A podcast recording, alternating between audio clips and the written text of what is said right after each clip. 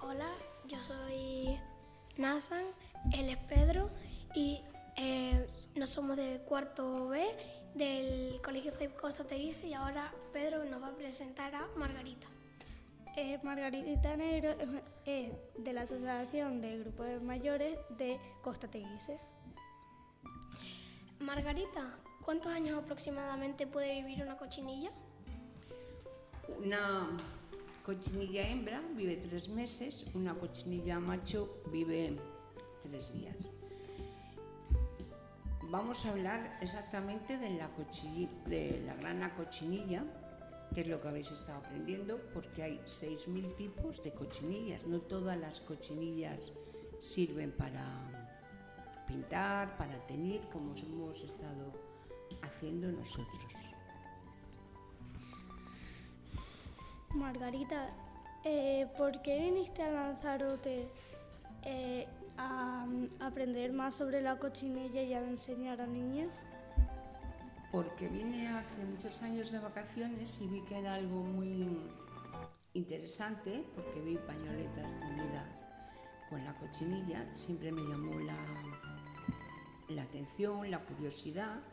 Entonces en el 2020, en diciembre, empecé a aprender cosas sobre la cochinilla.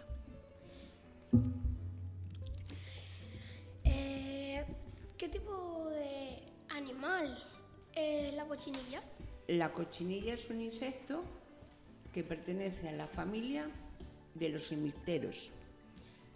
¿Tienes alguna curiosidad de la cochinilla? A ver, la cochinilla hembra es como una pelota chiquitina, redonda, tiene los huevos los pone como el canguro, como si tuviera una falda, un bolso. La cochinilla macho es delgadita, tiene alas, tiene piernas y vive tres días después de la fecundación. Y la que nos da el color es la cochinilla hembra, porque la, la cochinilla vive en una planta que se llama tunera. Entonces, tiene un, como un tubo que se clava en la planta y succiona la savia. ¿De dónde vino la cochinilla? La cochinilla vino de México, que la descubrieron los españoles cuando la conquista de México en el 1523. De México salió a la península, de la península vino a Canarias en 1800 25 de Lanzarote en 1835. La cochinilla se plantó en Mala y Guatiza porque el terreno es malo, no vale para la agricultura. Y la planta tunera no necesita agua. Eh, la tierra es mala, tiene buen drenaje, hay que abonarla y luego lleva una capa de rofer que nos mantiene la humedad. Se van plantando en pencas, es decir, un trozo de la planta, y con una distancia de pasillos de dos metros y medio para poder recogerla. Margarita, eh, ¿hay alguna excepción de macho? ¿Que hay alguna especie de macho de cochinilla que pueda pintar o solamente Ninguno. Vale. ¿De qué se suele alimentar la cochinilla? De la savia de la planta. ¿Tienes otra pregunta? Eh, sí. Eh, ¿Cuándo se te ocurrió a ti empezar a pintar con la cochinilla?